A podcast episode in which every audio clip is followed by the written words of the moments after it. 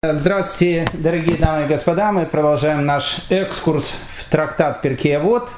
Э, и сегодня мы продолжаем наш разговор о Гелеле, о Гелеле Закене. Написано, что Гелеле Закен никогда не сердился в своем доме. Очень интересно. Это не значит, что, допустим, если какие-то э, дети Илеля Закена, я уверен, что у него были хорошие очень дети, потому что мы знаем одного из его сыновей, Шимон – Э, он был э, тоже руководителем еврейского народа. Но э, дети есть дети.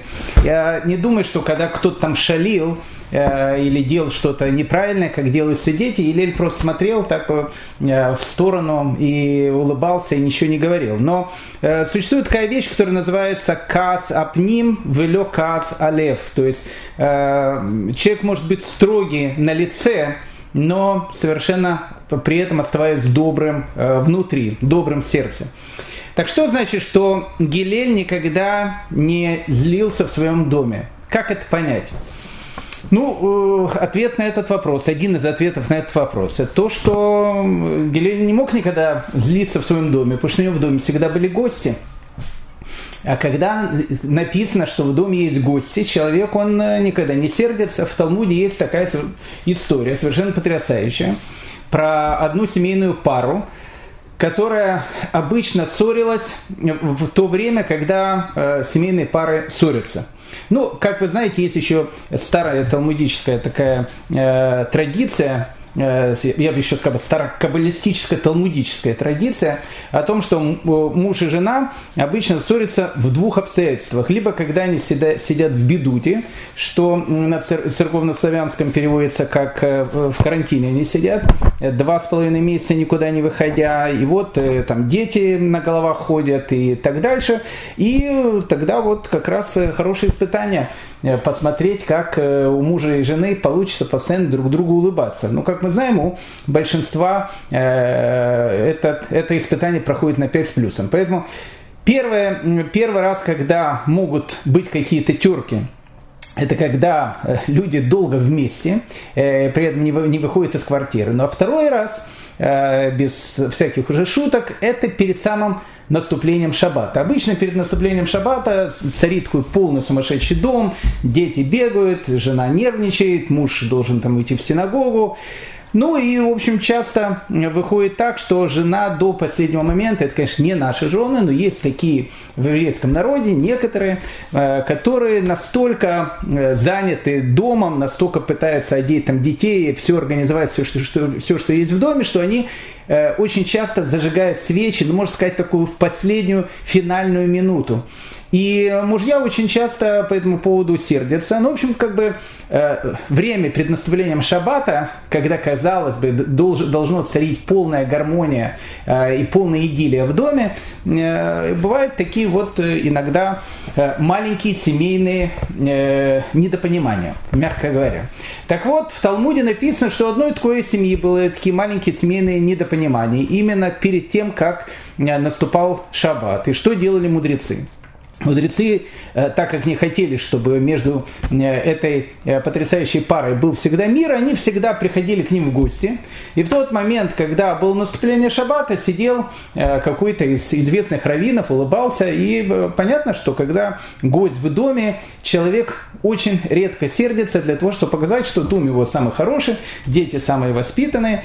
И отношения у него в семье э, самые, что ни на есть, идеальные. Поэтому написано, что Гелен никогда не злился в своем доме. И дается ответ, почему? Потому что него всегда был в, в доме гость.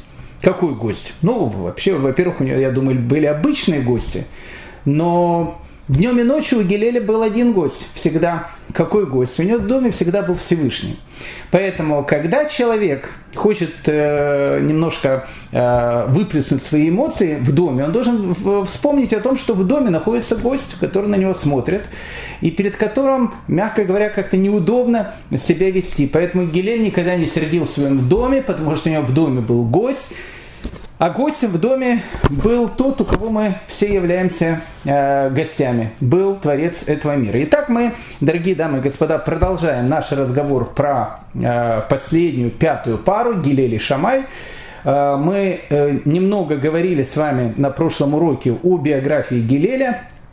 Сегодня э, мы попытаемся рассмотреть несколько Мишн, несколько из его высказываний, и потом мы, безусловно, перейдем к Шамаю и поговорим с вами о том, был ли какой-то э, идеологический конфликт между Шамаем и Гилелем. Как сказал один из моих учеников, это прямо как Нетаньягу и Ганс. Леав, не, это не как Нетаньягу и Ганс, это совершенно и совершенно другая история. Это, наверное, как э, Раф Каневский э, и э, Раф Ильяшев. Ну, где, где-то так. Они ни в коем случае не спорили, но и, и, и не дискутировали.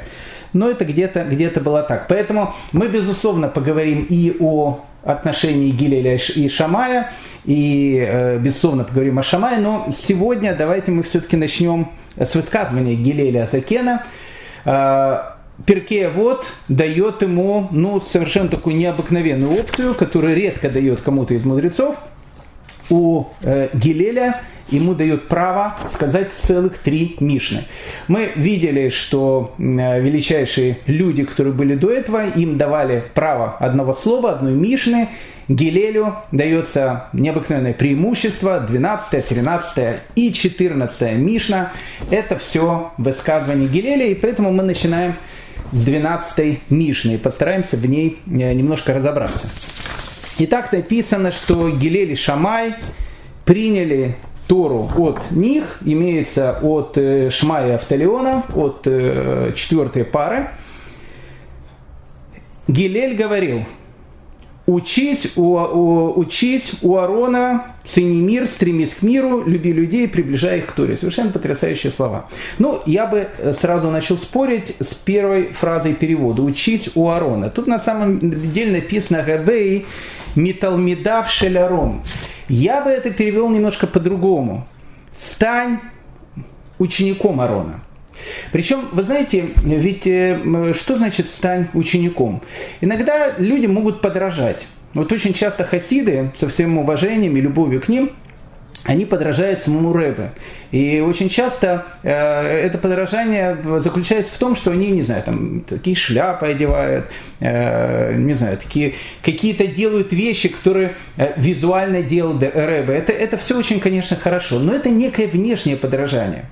А тут то, что э, э говорит нам Мишна, стань учеником Арона, значит, ты не только должен его подражать ему поведению своего учителя, но должен делать это как ученик э, подражает действиям своего учителя, при этом немного стараясь стать таким, как учитель. Поэтому э, учись у Арона, стань учеником Арона. Постарайся быть таким, как твой учитель Арон.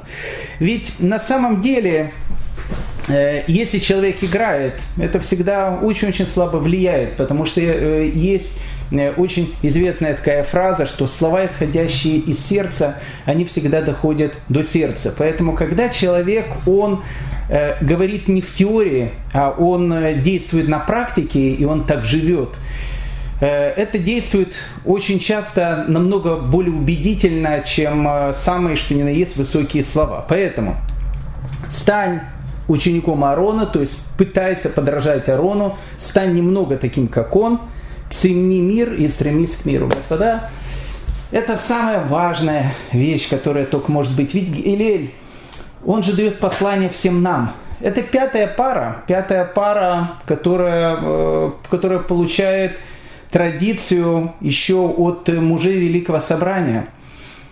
Ну, как понять, кто такой был Гилель, чтобы, чтобы мы просто немного поняли? Написано, что у Гилель было 80 учеников. На самом деле, конечно, у него было учеников намного больше, но имеется в виду, что у него было 80 ближайших учеников, о которых говорится, что 30 из, ним, э, из них у них был э, такой высочайший духовный уровень, что они могли бы, подобно Моисею, э, получить Тору на горе Синай. Ни много ни мало. У 30 других из учеников Гилеля уровень был такой, что они, подобно Ишуа Бинуну, могли остановить солнце. Так вот, э, самым, скажем так, не, не низшим, не, не дай бог, но как бы в этой градации э, великих учеников, э, которые были у Гилеля, это был Рабан Еханан бен Закай. Он как бы был младший из всех – так вот, когда наши мудрецы э, пытаются нам объяснить, э, какой был самый, э, ну скажем так, младший, который находился ну, на, на самом низком уровне, если можно говорить о уровне величия этих учеников Рабан Яханан бен Закай, написано, что он ни много ни мало мог, там, не знаю, воспринимать и понимать язык там, птиц, мог слышать, о чем говорят ангелы. Э, тогда э, возникает вопрос, а э, что же тогда могли ученики, которые были более высокого уровня, чем он, и что тогда мог их учитель, Елеля Закен. Поэтому нам очень трудно понять величие этого человека, но Елеля Закен – это герой нашего времени. Герой нашего времени, потому что Аллаха, которое идет у нас сейчас, направление, по которому и мы идем сейчас, это то направление, которое именно сформулировал Гилей в своей школе школа Гилеля. Поэтому Гилель обращается ко всем нам. Он дает нам рецепты того, как нам выйти из того запутанного положения, в котором мы сейчас находимся. Когда э, люди на улицах некоторых городов э, другим людям э, почему-то целуют ноги, и, и извиняется за то, что вот они э, другого цвета кожи. Э, то есть, когда э, мир, он впадает в полное сумасшествие, когда мир находится на грани полного морального разложения, когда еврейский народ э, находится в гигантской страшной ассимиляции, когда мы чувствуем поступь Машеха и знаем, что вот-вот э, это должно произойти, вот Гилели Закен дает нам рецепт как выйти из этого положения для того, чтобы стать самим счастливым и счастливым сделать мир, который находится вокруг нас. Поэтому первая фраза, которую он говорит, «Стань учеником Арона, цени мир и стремись к миру». Господа, Иерусалимский храм был разрушен из-за понятия, которое называется Сенат Хинам. Сенат Хинам – это беспричинная ненависть беспричинная ненависть. Это просто, когда э, мне не нравится другой, потому что он мне просто не нравится. Я в эту синагогу не хожу, потому что эта синагога не моя. Отсюда и анекдоты и про еврея на необитаемом острове, который строит все две синагоги, все это знают, в одну он ходит, в другую он не ходит. Махлокет, спор, это то, что разрушает мир – а мир – это цельность, а цельность – это Всевышнее, это гармония. Поэтому, когда разрушается мир, разрушается цельность. А когда разрушается цельность, начинает образовываться пропасть между человеком и его создателем. А когда образовывается пропасть между человеком и его создателем, происходит то, что, в принципе, мы очень часто можем наблюдать своими глазами в нашей повседневной жизни. Поэтому, как выйти из этого страшного положения – цени мир и стремись за миром. Тут даже не, не столько э, стремись за миром. Тут написано, что ты должен радев шалом. А что такое радев? Радев шалом ты должен как бы бежать за миром. Ты должен хватать мир.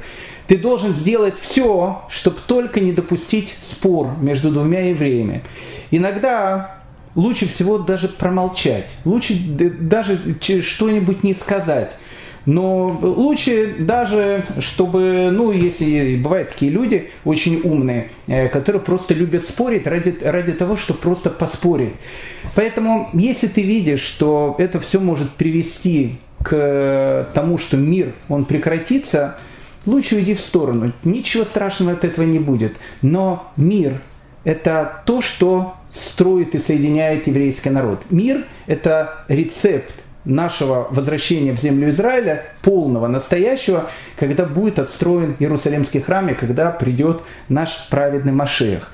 Поэтому цени мир и стремись к миру, гонись за миром, пытайся этот мир схватить всеми силами, которые только можно сделать. А иногда это не получается. Рафсалантер когда-то сказал, проблема человека заключается в том, что большинство людей – оно беспокоится о своем, свои, своих материальных потребностях в, э, и э, о духовных потребностях других людей. Так говорит Рафсалантер, и это тоже рецепт. на самом деле человек должен беспокоиться о своих духовных потребностях и э, пытаться как-то помочь материальным э, потребностям другого человека. То есть мы должны не смотреть на других людей не то, что у них плохо, наоборот, мы должны думать, что сделать э, для того, чтобы им было хорошо. Потому что когда нашему ближнему хорошо, в принципе, тогда и нам хорошо, тогда и возникает гармония в этом мире. Поэтому учись Аарона, цени мир и стремись к миру. Люби людей и приближай их к Торе. Люби людей. Это очень важная вещь. Э, мы много говорили уже о любви э, и говорили о главной заповеди, которую сказал Гелель, тот же самый, э, тому язычнику, который пришел, не делай другому того, что не нравится тебе. Раби Акива это сказал в фразе, которая написана в самой Торе. «Возлюби ближнего, как самого себя». В этом вся Тора, а все остальное – это только комментарии к этому. Поэтому, когда э, у нас есть любовь к другому человеку. А что такое любовь к другому человеку? Любовь к другому человеку – это понимать и ощущать, что этому человеку не хватает, и чем бы я ему мог помочь. Почему мать любит своего ребенка? Как возникает у нас вообще понятие любви? То, что называется у нас на иврите сомагава, э, это не совсем то, что э, у народов мира называют словом «любовь». То, что у народов мира очень часто называется словом «любовь», у нас на иврите называется таким э, украинским словом, как химия. Вот это, кстати, очень хорошая вещь, такая химия. Молодой человек э, увидел э, девушку, не спит ночами, влюблен. Э, любит он ее? Да нет, это все-таки, наверное, химия, химический процесс. Играет гормоны. Ну, тут мне все, все сразу скажут, ну вот видите, пришли, все, всю романтику разрушили. А как же Ромео и Джульетта? А как же э, высочайшие идеалы? Я не против высочайших идеалов, просто когда э, э, происходит то, что происходит, когда человек не знает другого человека, и этот человек визуально ему нравится, ему к, к нему тянет, это действительно у него в организме происходят химические процессы, э, гормональные некие процессы. Это то, что называется химия. Химия, э, вот это то, что называется любовью, у нее есть какие-то границы. Потом это надоедает, и человеку э, уже нужен другой источник того, кто его будет вдохновлять. Ну, обычно полтора-два года. Поэтому проценты разводов в, во всем мире, они столь велики. Любовь это не, нечто другое. Любовь это когда Помните у Антуана де Сент-Экзепери? Не наш э, источник, но Экзепери же, ведь он в «Маленьком принце» сказал какие-то совершенно э, наши э, такие вот вещи, когда у маленького принца была роза, которая ему морочила голову, э, и которую он там колбой накрывал, э, берег ее от червяков и так дальше. А потом, когда он спустился на землю, он увидел гигантский розовый сад, в которых таких же, как его роза, были миллионы. И что говорит маленький принц? Он говорит, я к ним ничего не ощущаю. Ничего не ощущаю. Я, это не просто для меня цветы. Ведь я же не накрывал их колбой, ведь я же не оберегал их от червяков, ведь я же не выслушивал э, те вещи, э, которые э, эта моя роза морочила мне голову. Я этой розе отдавал себя, поэтому я ее люблю. Поэтому что такое любовь? Любовь – это когда мы что-то отдаем другому человеку. Тогда возникает понятие любви. Мать вынашивает ребенка 9 месяцев. Она его рожает в муках, она не спит ночами, когда он маленький, когда у нее болит животик и так дальше. И она его любит, потому что она отдает саму себя этому ребенку. Мы любим того, кому мы что-то даем а, а не у того, у кого мы что-то берем. Когда мы у кого-то что-то берем, это к любви не имеет никакого отношения. Поэтому люби людей, когда говорит, э, когда говорит э, Гилель, это не в смысле того, как помните, э, опять же, не наши источники, Федор Михайлович, ну не наш источник, ну хорошо сказал, хорошо сказал. Он сказал, любить всех людей очень просто. Ты попробуй по любви конкретного какого-то человека, который находится рядом с тобой. Вот это всегда сложно. Вот это всегда сложно. Поэтому любить людей по Аарону это действительно не говорить о том, что я всех люблю, а помочь какому-то человеку, который находится рядом с тобой, своему ближнему. Ведь написано «возлюби ближнего, как самого себя». А ближние очень часто это является кто-то из членов нашей семьи. Поэтому помоги своей жене или своему мужу. Думай, а что э, хочется не тебе, а чтобы было бы приятно ему. И вот когда ты это будешь делать, ты действительно его полюбишь. И это, кстати, любовь которая не зависит от обстоятельств. Это будет написано в Перкеевоте. Любовь, зависящая от обстоятельств, она проходит тогда, когда проходят эти обстоятельства. А любовь, которая не зависит от обстоятельств, она вечна. Поэтому не случайно, когда мы начинаем, э, э, когда мы встречаем шаббат и поем гимн Эшет Хайли, когда мы говорим слова Гевеля Йофи, красота, она подобна дуновению, она подобна воздуху, на морозе, которая уходит как пар. Сейчас она есть, а завтра ее нет. А что остается постоянно? Постоянно, постоянно остается доброе сердце. Поэтому если кто-то любит кого-то за его внешность, это любовь, зависящая от обстоятельств. А когда внешность изменится, любовь и уходит. Но любовь, не зависящая от обстоятельств, это э, чувство, которое навсегда. «Люби людей», говорит Аарон – и любить людей это, это сложная вещь. Это, это очень и очень практический совет – любить. Э, знаете, иногда э, любовь к людям, она делает людей намного лучше. Говорят наши мудрецы о том, что многие люди, э, они настолько уважали Аарона, они настолько восхищались его личностью – что в присутствии его они не могли быть плохими. Рассказывает Раф Авраам Тверский, совершенно потрясающий такой автор, американский. Он, кстати, доктор, он психолог или психиатр э, из известного рода Тверских. Это род чернобыльских таких известных рэбе. Э, у него есть несколько книг, очень совершенно замечательных книг Рафа Авраам Тверский. Вот он рассказывает, что э, когда он был маленький, папа никогда его не ругал так, чтобы унизить его личность.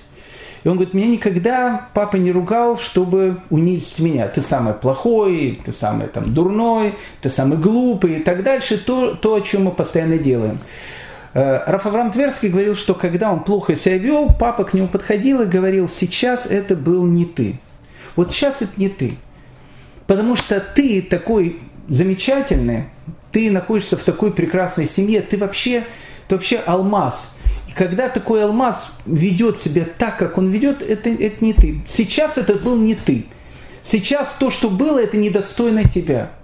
И говорит Тараф Авраам Тверский, что э, папа настолько верил в меня, он говорил, он настолько считал меня вот таким вот Э, человеком, который может сделать какие-то совершенно потрясающие вещи, что мне в его присутствии, он говорит, было стыдно плохо себя вести. Это иногда э, э, тоже одно из э, последствий, которое может быть в хорошем значении этого слова. Те, кого мы любим, перед э, тем мы хотим действительно быть хорошими, правильными, показать себя с лучшей стороны. Поэтому люби людей, говорит Аарон, и приближай их к Торе. Это очень важная фраза и приближай их к Торе. Ведь в наше время у нас происходит немножко по-другому. Мы очень часто Тору приближаем к нам. Э, если не так давно тут э, в России издали книжку, ну, перевели ее на русский язык некого там американского автора, он, он такой, видно, такой, не знаю, э, реформистских взглядов, такой товарищ – он написал биографию раби Нахмана из Браслова. Я эту книжку, слава богу, не читал, э, но то, что я э, видел некоторые а, отрывки из этой книги, я вдруг понял о том, э, в принципе, о чем эта книга. Человек взял и, в общем, как бы на свою личность надел Раби Нахмана из Браслова. И поэтому все вот, вот пороки, которые есть у него, у автора этой книги, он как бы через себя говорит, вот посмотрите, у Раби Нахмана из Браслова было то, то же самое. То есть он рисовал некого Раби Нахмана из Браслова, который очень похож на него, И э, поэтому, когда он вел себя неподобающе, я думаю, и не совсем правильно, у него было всегда на кого сослаться. Ну вот видите, я же не, не, не только я такой, вот видите, такие великие люди такие. Э, что является полным, конечно, кощунством э, эти, эти книги и так дальше. Поэтому очень часто человек надевает на себя Тору. То есть он не себя приближает к Торе, он Тору приближает к себе. Один из моих учителей, э, который я уже когда в свое время рассказывал, был э, ближайшим учеником Раф Вольвы, великий такой э, учитель Мусара. Он рассказывал, что когда-то э, э, на уроке, после урока, не знаю, в общем, к Раф Вольве обратилась какая-то женщина – которая, может, письменно обратилась, не знаю точно, не, не, не помню, не хочу говорить э, неправильно какие-то вещи, но, но, но факт остается фактом, это история. Обратилась к нему со словами, вот мой брат, он э, благодаря вашим лекциям, благодаря э, вашим ученикам, он стал сейчас религиозным человеком, стал учить Тору, и нам сейчас с ним стало очень-очень сложно. Мы потеряли брата. У нас до этого был хороший добрый, отзывчивый человек. А сейчас это человек, который критикует, который осуждает. Э, поэтому зачем вы испортили нашего прекрасного брата? И тогда Рапулев спросил, скажите, а что он, вы говорите, учит? Она говорит, ну как, что он учит? Он то, что все выучите. Тору учит. Он говорит, нет, нет, он, видно, Тору не учит, потому что другой учит. Ну как другой? У него там весь дом Э, в книгах, в которых написано там Тора. Он говорит, нет. Понимаете, Тора по определению это то, что человека делает лучше. Если человек, он становится хуже, значит, он учит что-то не то. Ну как же он учит э, книжку, на которой написано Тора? Иногда человек Тору может приблизить к себе, не себя приблизить к Торе, а Тору приблизить к себе. Поэтому очень часто э, отсюда и, и есть э, многие проблемы нашего времени, когда мы пытаемся э, для того, чтобы человеку как-то э, преподнести о том, что как хорошо жить по Торе, приблизить Тору, то, что называется, к человеку, что-то не сказать, на что-то закрыть глаза. И это неправильно. Это неправильно. Приближай их к Торе. Не Торе приближай к ним, а их приближай к Торе. Как? Любя людей. Любя людей, именно с любовью. Потому что когда ты видишь о том, что другой еврей сейчас э, не живет пока еще по Торе, тебе его так должно быть жалко, у тебя так должно болеть сердце. Это, знаете, похоже на те слова, которые в свое время сказала Раби Левийская Хизбердичева. Э, когда-то рассказывал, э, вот сидят там такой тиш хасидский, Э, сидят хасиды, и каждый из хасидов рассказывает какие-то там байки, а может и не байки, э, то, что с ним произошло там на неделе. И один из хасидов говорит, э, знаете, а я был на этой неделе в гостях, ну не в гостях, просто видел дворец, делал какие-то заказы у графа Потоцкого. Все говорят, ничего себе, у графа Потоцкого. И что у графа Потоцкого? Ой, вы, вы даже не представляете. Вот мы живем в таких хибарах, а у графа Потоцкого, знаете, сколько комнат? Две? Нет. Три? Нет. 50 комнат в доме. Ой, что ты говоришь, 50, это как весь Бердичев. А в каждой комнате, когда ты заходишь, у него посуда вся расписанная золотом, какие-то картины, какие-то инструменты, красота, запах благоухающий. Граф Потоцкий живет какой-то совершенно необыкновенной жизнью. Сидит рядом Раби Львийский Кизбердичева, не отрывая голову от книги, говорит, э, слушай, вообще так, так граф Потоцкий, Скажи, скажи, пожалуйста, а у графа Потоцкого, сейчас э, же Ханука у нас, да, да, рыб Ханука, конечно, у графа Потоцкого Ханука-то есть? Э, Ханука, нет, знаете, рыба, у графа Потоцкого Ханука он не отмечает. Какой несчастный человек – Звучит как анекдот, да? Но на самом деле это не анекдот. Когда Раби Левицкая Кизбердичева говорит, что у кого-то нет хануки, он ощущает в глубине души, он хочет плакать. Он несчастный человек. Он не ощутил хануку, он не ощутил прелесть шаббата, он не ощутил то состояние, когда все люди сидят за одним столом, когда папа общается с мамой, когда дети общаются с родителями, когда все в красивых одеждах, когда вот эта вся неделя, которая, которой один сплошной балаган заканчивается – и люди садятся, и, и вдруг вот семья вместе, и забывает о том, что было на неделе, и не думает, что будет на следующей неделе. Они наслаждаются субботой, они одевают на себя субботу. И вот когда ты видишь человека, у которого нету такого необыкновенного момента в жизни, и ты его действительно любишь, и ты его любишь действительно, ты будешь приближать его к Торе. Но приближать к Торе как? С любовью. Не с критикой. Не с того, что я вот стал теперь религиозно, а ты, в общем, э, теперь даже с тобой не хочется говорить. Нет, нет, это, тогда ты учишь не Тору, тогда ты учишь, учишь какую-то другую книгу. Не из нашей епархии эта книга. Э, наша книга, э, если ты ее начинаешь э, учить, ты действительно начинаешь любить людей. Итак, 12 Мишна Гелеля, который говорит нам рецепт того, как выйти из того положения, в котором мы все оказались, в Галуте, в Галутии дома. Учись у Аарона, неправильно перевод, стань учеником Аарона, стань подобен а-, Аарону. Цени мир и стремись к миру. Самое главное, что должно быть у тебя, ты должен избегать махлокетов, ты должен избегать споров, ты должен, чтобы мир царил постоянно и в твоем доме, и среди твоих друзей, и у тебя в душе, чтобы тоже царил мир. Что э, следующий какой шаг? Хотя это первоначальный шаг, и это все выходит из этого. Это все, это все оттенки одного и того же, э, одно и, и, одного и того же цвета, только по-разному, как падает на него лучи света. Люби людей, любить людей. И когда ты их будешь любить, ты их будешь приближать к Торе. Это рецепт Аарона. Это рецепт Аарона, и это первая рекомендация Гилеля, которую он дает всем нам. Тринадцатая Мишна. Гилель продолжает. Он часто повторял.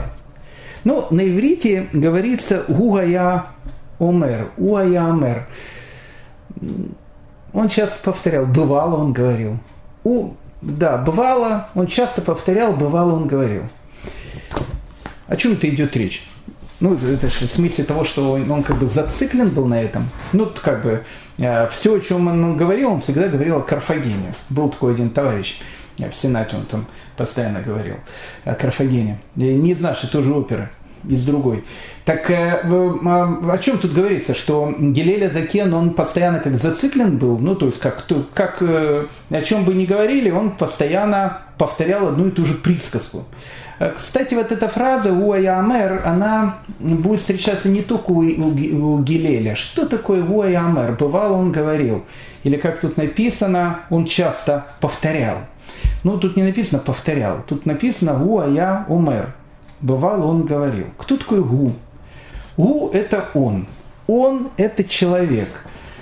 Человек имеется в виду не, не даже не в смысле того, что это э, Гилель как имя, он. Нет, э, Гу это Гилель как человек. Не просто он говорил, а человек повторял. То есть человек говорил какие-то вещи. То есть всей своей жизнью он показывал и говорил какую-то очень важную истину. Очень интересно. Уайамер, он не учил словами, он учил делами. И это очень важный принцип, так как говорится, что наши учителя, они больше делали, чем говорили. То есть они больше делали действия, чем говорили какие-то слова. Поэтому Гуа и Амер – это он как бы всей своей жизнью, всей, всем своим примером э, пытался нам передать какую-то важную э, вещь. И тут э, то, что написано в 13-й Мишне, оно совершенно невероятно ну просто невероятно, оно не соответствует той личности Гелеля, которую мы, казалось бы, нарисовали сейчас для себя. Э, помните Гелель, которого невозможно вывести из себя, то, о чем мы говорили на прошлом уроке, когда он был в бане, туда приходили, ему задавали всякие глупые вопросы, язычники, которые со всякими э, вопросами научи меня Тору, пока я на одной ноге стою, хочу стать священ, первосвященником и так дальше. И мы видели, с какой скромностью и с какой любовью к людям э, относился Гилель. Написано, что, кстати, Гилель был похож на американского ковбоя в чем-то. У американских ковбоев у них было э, у них была такая вот Э, вещь, что кто первый вытащит пистолет и кто первый выстрелит. Так у Илеля и потом у его самого младшего ученика Рабан Яханан Бензакая э, была такая вот э, черта, никогда не, кто-то не, не опережал их с тем, что он здоровался первым. Гелель здоровался точно так же, как его ученик Раби, Рабан Ханан Банзакай, всегда здоровался первым с любым человеком. Несмотря, кто это был человек, это может быть дворник, это может быть, там, не знаю, булочник в магазине, кассир, там, кто угодно. Это был Гелель. И тут 13-я Мишна, совершенно странная.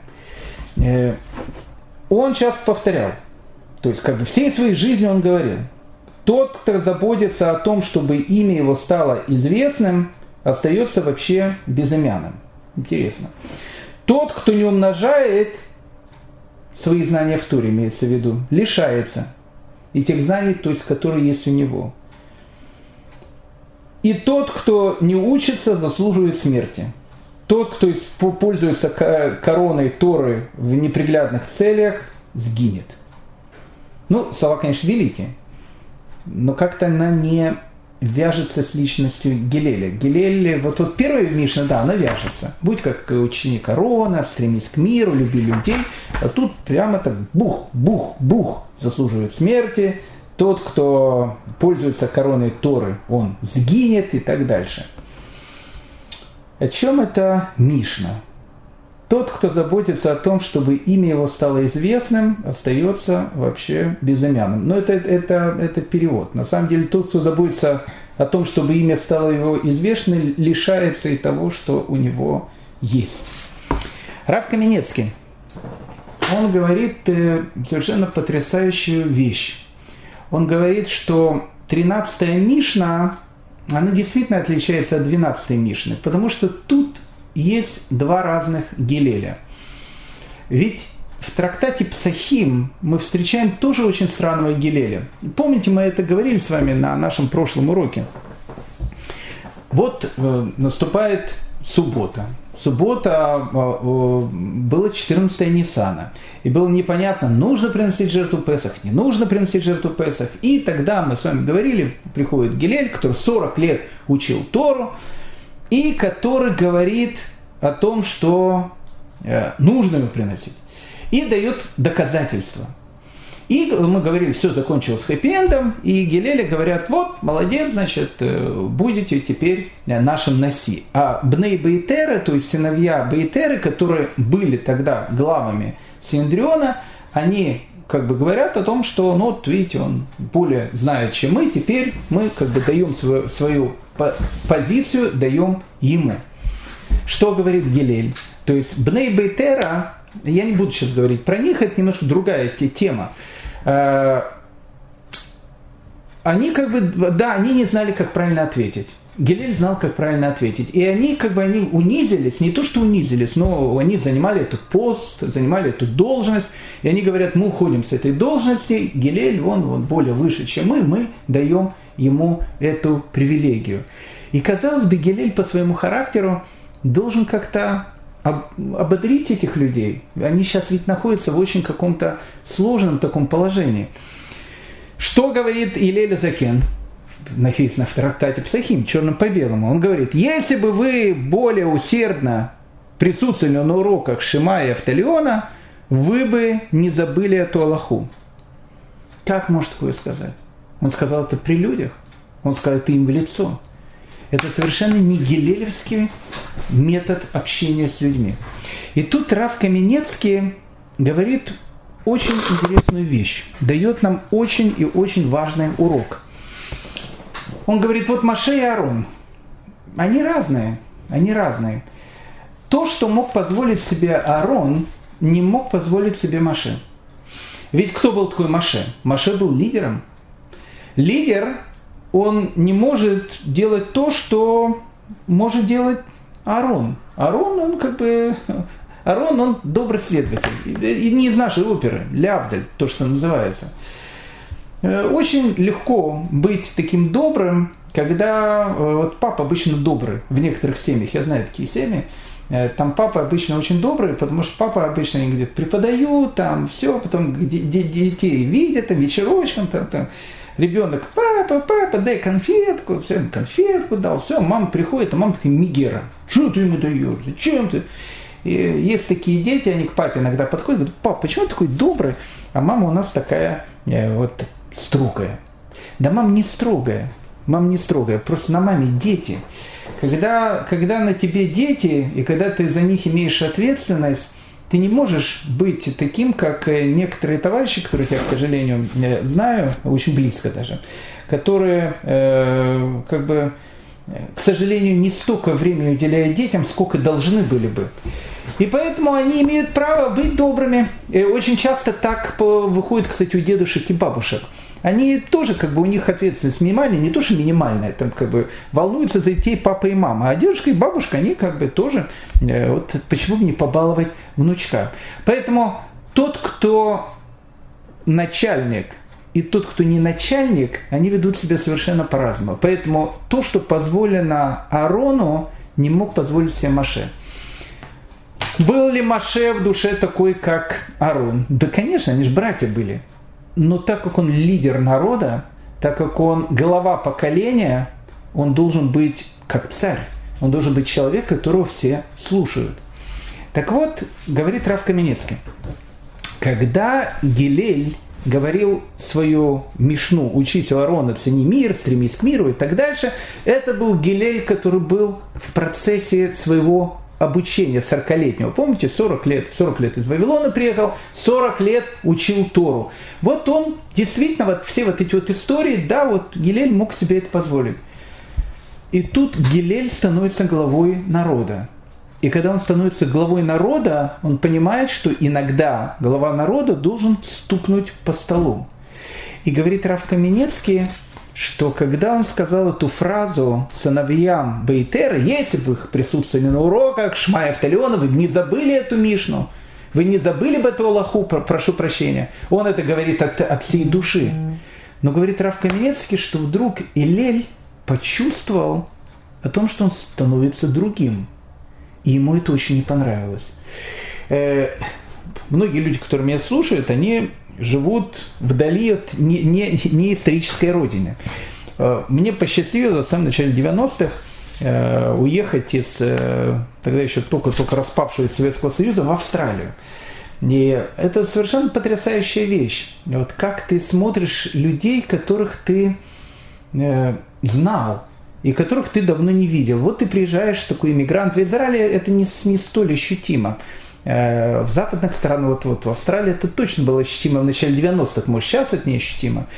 Когда ты понимал о том, что ты иммигрант, вот ты вот приехал, ты вот ничего не знаешь, языка не знаешь, приехал из только-только развалившего Советского Союза, а тут есть твои родственники, э, Мои родственники, кстати, были очень хорошие люди, mm-hmm. какие-то знакомые и так дальше. Мои родственники как раз они к этому не имеют отношения какие-то знакомые и так дальше, и ты вдруг видишь о том, что они совершенно другие. То есть как бы ты их знал другими. Э, теперь у них появилась какая-то власть, не то, что даже власть, теперь они что-то знают, то, что не знаешь ты. Они умеют на английском говорить, а ты на английском говорить не умеешь. И вот они тебе всем своим положением показывают о том, что вот мы, как бы, кто мы, а кто ты. Теперь ты должен учиться у нас. Такая же вещь есть в армии. Э, не израильская, конечно, дедовщина. То есть вот мы отслужили, теперь ты будешь, значит, мыть там определенные, э, значит, э, помещения в нашей казарме. Поэтому, когда Гилель ощутил, что власть, положение, оно может очень повлиять на личность, Гилель тут же делает для себя забор. Он говорит, стоп, стоп, вот, вот, вот, вот тут стоп человек, который получил э, какую-то власть или получил какое-то положение, самое главное, он должен всегда помнить о том, кто он есть на самом деле. Это, кстати, очень-очень важная вещь. Она не всегда получается, но всегда нужно об этом помнить. Поэтому, если тебя, тебя кто-то называет равом, или тебя кто-то называет учителем и так дальше, ты же должен помнить, что кто ты вообще такой тут. Тебя поставили на эту должность. Кто тебя поставил? Всевышний. Человек поставил, будешь Бог себя вести, снимет. Что тут вообще есть твоего в этом мире? Чем ты вообще тут гордишься?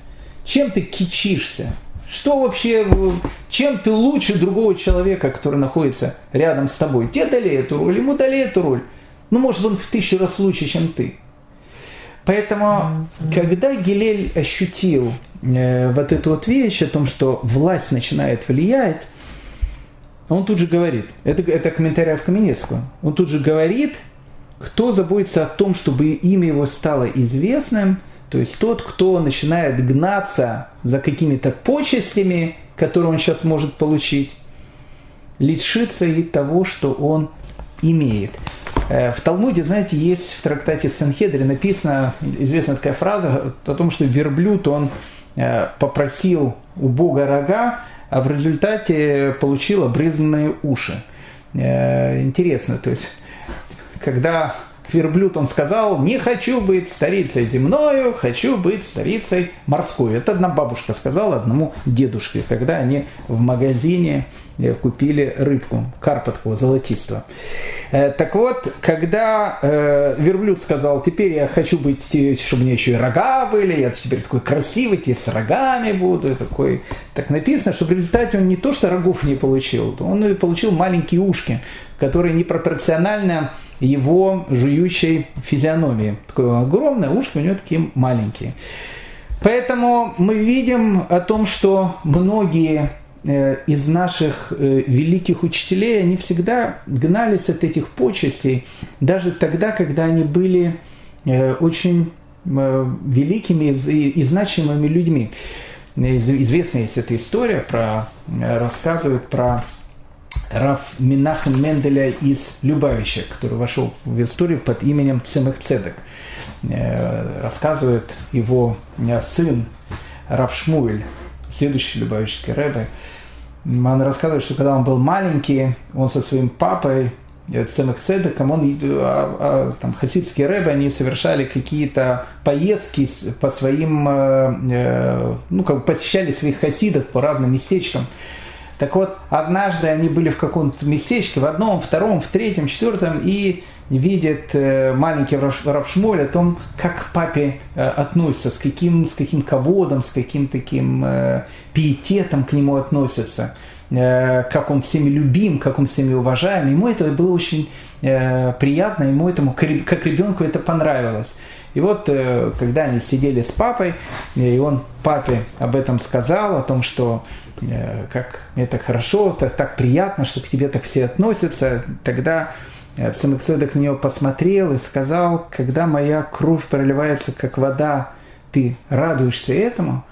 То есть для Цемах Цедека вот получение этих почестей, которые он получал, это было словно у него проливали кровь. И это вот отношение человека. Это отношение человека, который за, за, за, заботится не о том, чтобы имя его стало известным. Наоборот, он понимает, что если он будет бежать за этим, в результате э, он потеряет абсолютно все. Известная есть история по этому же э, самому поводу, раз раньше начали рассказывать, э, про скромность наших лидеров, лидеров нашего поколения.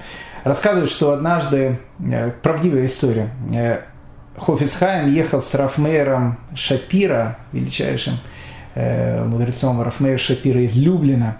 Они ехали, они были на какой-то конференции равинской, или ехали на эту конференцию, они ехали в поезде. И э, тогда уже телеграммы появились, все-таки это там 20-е годы были, 20 э, века уже и телефоны были, все что угодно. И говорили о том, что вот в этом поезде едет великий Хофицхайм, там, э, великий Раф, там, Мейр Шапира, и евреи тех городков, куда они приезжали, э, выходили для того, чтобы встретить этих раввинов.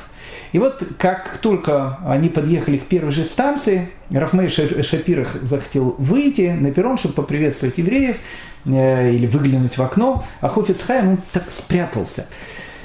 И ему говорит Рафмейр Шапира, а почему, почему, почему вы прячетесь? Он говорит, Рафмейер, понимаете, они меня принимают не за того, кто я есть на самом деле. Понимаете, они думают о том, что я садик. И они думают о том, что я какой-то мудрец. Но на самом деле, он говорит, я-то себя знаю, я никакой не цадик и никакой не мудрец. То есть они обо мне думают то, что я не есть на самом деле. И если я буду этим пользоваться, это будет настоящее тщеславие. А я этого очень боюсь. Говорит Ремур Афмейр Шапира, ну, ну и что, ну хорошо, ну, а даже если будет немножко э, тщеславия, так, э, так что? Он говорит, что? Вы знаете, говорит, что тщеславие – это смертный грех, за который человек, он будет потом э, находиться какое-то время в геноме. Я, говорит, не очень хочу туда идти. Ему говорит тогда Рафмей Шапира, знаете, уважаемый Хуфицхайм, наверное, вы правы. Наверное, вы правы. Наверное, это тщеславие, да. И, наверное, за тщеславие можно пойти на какое-то время в геном, да. Но евреи этих городков, у них очень-очень сложная жизнь. Им очень сложно. Жизнь сложная. Кто-то бедный, кто-то с концами не сводит, у кого-то дети ушли в сторону, у кого-то еще какие-то проблемы – и вот они вышли на перрон для того, чтобы посмотреть на нас. И чтобы мы как-то улыбнулись, там, помахали им рукой, дали какую-то надежду, вселили какую-то уверенность в завтрашний день. Не стоит ли этого того, чтобы мы из-за того, чтобы сделать добро другому еврею, немножко помучились в геноме? И когда поезд остановился, Хофисхайм первый вышел на платформу. Э, вот это вот отношение, да, отношение, э, отношение человека к тщеславию. И это то, что поймал Гилель, э, как, как об этом говорит, э, как об этом говорит э, Раф Каменецкий. Тот так заботится, чтобы имя его стало известным, в результате лишится и этого имени всего, всего лишится. И тот, кто не учится, он заслуживает смерти. Интересная, интересная вещь. Это не совсем правильный перевод тут. Э, смысл тут такой. Тот, кто не прибавляет, тот убавляет. Э, тут уже имеется в виду, что тот, кто не учится, тот э, что-то что убавляет у себя. Знаете, есть интересная вещь вот есть люди, есть животные есть ангелы. Это совершенно три разных структуры. Ну, скажем так, животные, э, я сейчас только попрошу, чтобы правильно мои слова были поняты, и ангелы, они чем-то похожи. А чем они похожи?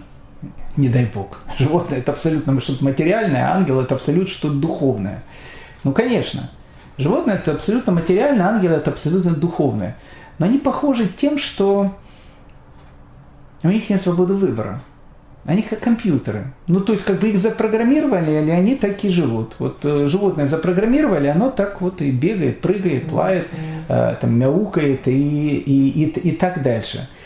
Э, и у ангела плюс-минус существует та же самая вещь. Он тоже похож на это. Вот, вот на, на духовный уровень высокий, на который его поставили, на этом же духовном уровне он и находится.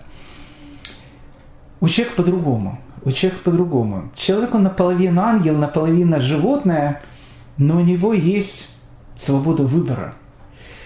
А в чем заключается эта свобода выбора? Вот животное, оно может физически расти. Вот есть такой маленький бегемотик, такой маленький, а потом больше, больше, больше, или, или лучше так, есть маленький э, поросенок. И не из наших э, историй, из истории про Винни-Пуха. Пятачок такой маленький. И вот пятачок с, с, э, с месяцами, годами становится больше, больше, больше, больше. Из маленького розовенького такого поросенка превращается в большую такую, э, в общем, в большую такую, превращается. И вот когда он превращается в большую такую, на этом рост, в принципе, и заканчивается. Ну, как бы, ну, животное же не может расти постоянно. Вот он вырос и все. То есть получается о том, что животное, оно физически растет до какого-то момента и останавливается.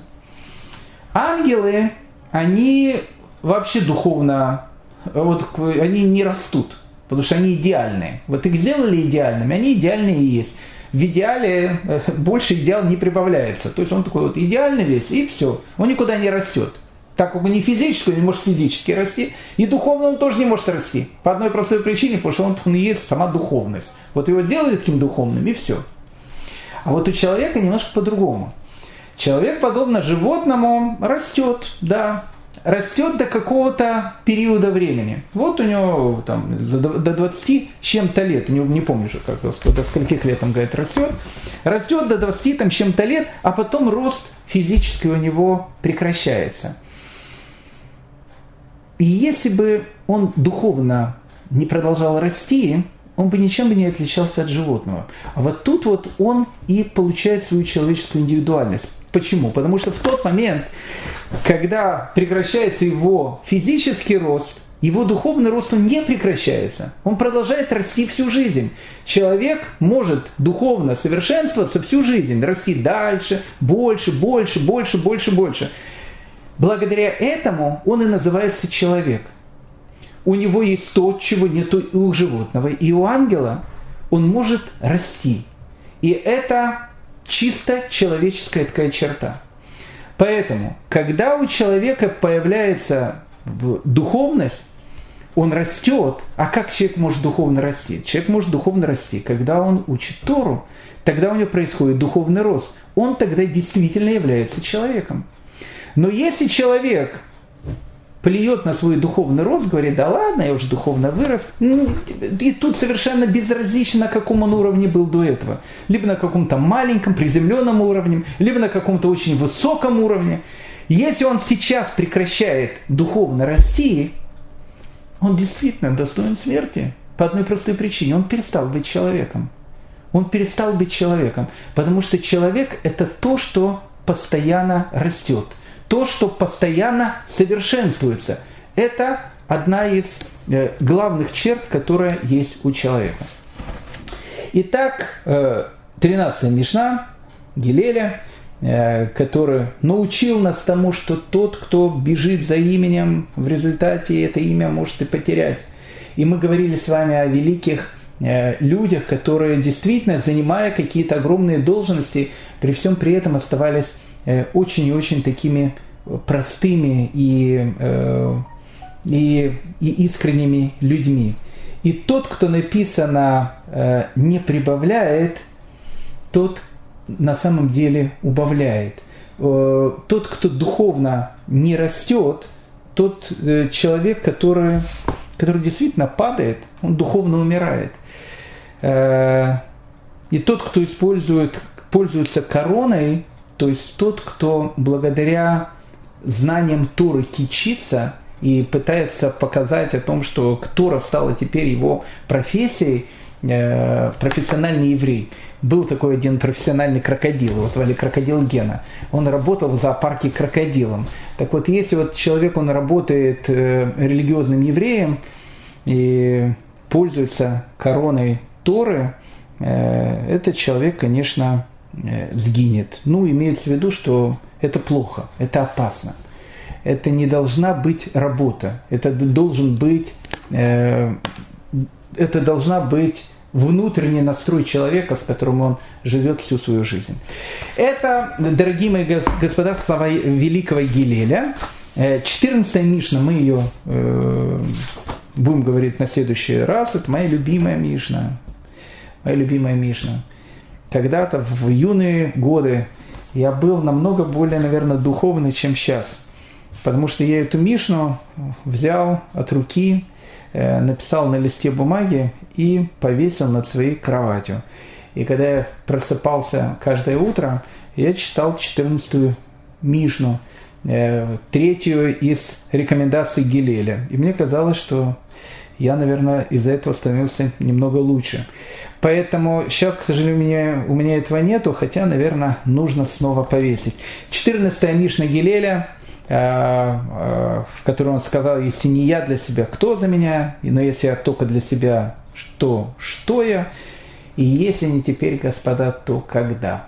Когда? Э, в следующий понедельник. В следующий понедельник мы обязательно э, поговорим о 14-й Мишне э, Гелеля, который говорит высказывание Гелеля, и познакомимся обязательно с Шамаем и поговорим о разнице между Шамаем и Гелелем. Спасибо всем большое за внимание.